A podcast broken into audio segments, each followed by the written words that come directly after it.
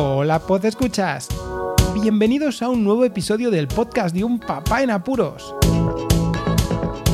Acaba de terminar la Semana Santa. Aquí en León esto es un holgorio impresionante. Pero sobre todo, lo que nos acaba de pasar por encima a todos es un veranito de AUPA. Comenzamos. La anécdota de la semana. A eso de las 11 de la noche del día de ayer, escuchamos un golpe fuerte, lo que yo creía que era un golpe fuerte, y en realidad es que había reventado una tubería de un local de nuestro bloque de edificios. Bueno, esto parece que es una tontería, ¿no? Pero lo verdaderamente inquietante fue escuchar sirenas, un holgorio bastante impresionante, y al abrir las ventanas para ver qué sucedía, nos encontramos con que se había formado un despliegue flipante para lo que fue. Fue una rotura de una tubería. Bueno, para que os hagáis una idea, vinieron tres coches de la policía local y dos coches de bomberos, los cuales, bien armados, los bomberos, los pobres, se presentaron y es que cuando se iban se les debió de escuchar a alguien por lo que comentaron luego los vecinos que, vaya, podían haber avisado que había sido solamente una tubería. La verdad es que estas cosas dan que pensar, ¿eh? Fijaos lo que tuvieron que mover para una simple tubería y que al final solo fuera el perito, supongo, y un fontanero a arreglar. Tres coches de la policía y dos camiones de bomberos con sus trabajadores respectivos. Pero también quiero añadir en la anécdota de esta semana la publicación del último, pero ultimísimo episodio de Laboratorio COVID, aquel podcast que yo también comencé hace año y medio con los que formábamos el equipo de diagnóstico de la COVID-19. Bueno, pues he tardado un año justito en publicar el último episodio desde la última reunión que tuvimos en el laboratorio ya ahora desmantelado y que os pondré en las notas del audio el enlace de, de este podcast porque me parece que es una pequeña joya y que a lo mejor os hace escuchar los 11 episodios anteriores. Vayamos con el tema principal de hoy. Regresamos de las vacaciones de Semana Santa y esto es lo que tiene, que no tengo casi tiempo, los apuros son aún mayores y más aún cuando se acercan los días para volver al cole con los chavales. Entonces esto es una vorágine de preparar toda la casa después de pasar además días con las familias respectivas de la mamá y del papá y voy a comentaros otra de las visitas que hemos hecho con la familia. En esta ocasión a Castrillo de los Polvazares. Los que me escuchen de León mm, van a querer pasar este podcast supuestamente porque conocerán todo acerca de este pueblito. Pero los que no sois de aquí, a lo mejor os abro un poquito los ojos y os pico la curiosidad para que lo visitéis. A ver, sinceramente, a Castrillo de los Polvazares la gente va a comer el cocido maragato. Esto es así. Eso y en las fiestas populares, pues también se va a visitar el pueblo. Lo digo porque el pueblo en sí es muy pequeñito. Es una calle, en realidad es solo una calle que tendrá, no sé, pues un kilómetro, kilómetro y medio de largo. Pero lo curioso del pueblo es que ha sido empedrado y se mantiene esa, mm, ese ambiente de pueblo de antaño, de muy, muy antaño. Y la verdad es que ese entorno con las calles empedradas da un toque que tiene su verdadero encanto. Para que sepáis un poco, fue declarado en 1980 conjunto histórico artístico de valor monumental. Pero bueno, lo interesante también del pueblo es esa cultura que se tiene de la maragatería. La maragatería es una comarca que ronda Castrillo de los Polvazares y Astorga, donde vivían los maragatos, los maragatos que eran unos mercaderes en realidad.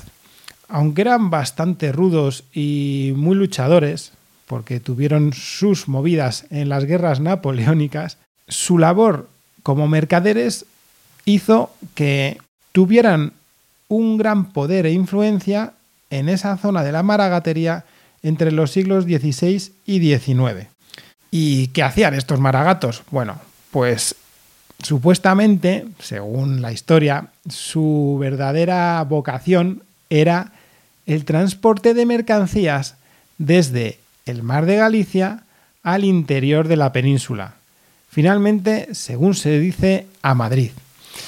Existen en realidad varias teorías del origen de la palabra maragato. Una de esas teorías señala que proviene del latín mericator, que significa mercader. Pero también, según un catedrático de la Universidad de León, maragato procede de los tiempos de la herrería, de ese tránsito de, de mercancías que el hecho de transportar productos pesqueros salados desde Galicia, que era el mar, a Madrid, que se les llama los gatos, se vería reflejado en el nombre, que significaría del mar a los gatos, y que quedaría reducido como maragato. Pero bueno, aparte de ver su valor arquitectónico y de disfrutar de su entorno, Cosa que creo que en esta época, en primavera, inicios de primavera y luego en otoño, es la mejor porque en el interior de esta meseta castellano-leonesa el calor deshidrata, ¿vale? Y luego ir a comer lo que se va a comer no sería buena idea. Nosotros ya pasamos calor y es que hemos estado sufriendo esta Semana Santa una pequeña, un pequeño veranito que, ha hecho que, nos despojemos de todas las vestiduras casi y que hayamos pasado, pero verdaderamente apuros por el calorcillo extremo desde mi punto de vista para lo que es la Semana Santa, que siempre pasa igual. La Semana Santa ah, siempre se queja la gente de que hace mal tiempo. Bueno, pues a ver si se acuerdan los años venideros en los que haga un mal tiempo, que se acuerden de la Semana Santa del año 2023. Solo digo eso.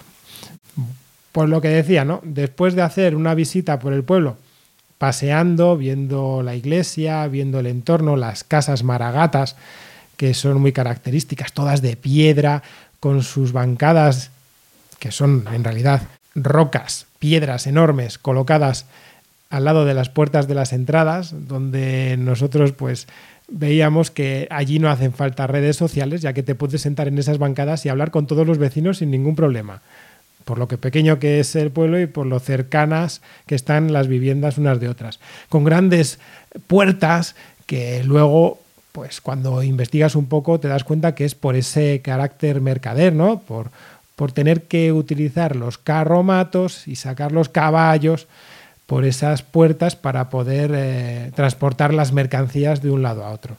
Al final del pueblo, cuando se entra desde la parte baja, que existe un aparcamiento porque no se puede entrar con coches, a no ser de que sea residente, al final del pueblo, cuando ya terminas ese kilómetro, kilómetro y medio, te encuentras con una zona para estar y para comer, muy curiosa, incluso con un cenador preparado y además una zona como para cocinar, con una barbacoa y una chimenea, pero precioso. Y también se puede ver que hay un lugar donde se jugaban a los bolos, pero los bolos de estos antiguos, de los de siempre, de estas zonas de eh, León, de Astorga, del Bierzo, donde se utilizaban bolos de madera de roble y la bola que se utilizaba también era de madera de roble y según me comentó mi suegro Valeriano, esas bolas y esos bolos incluso se sumergían en agua para que pesaran más.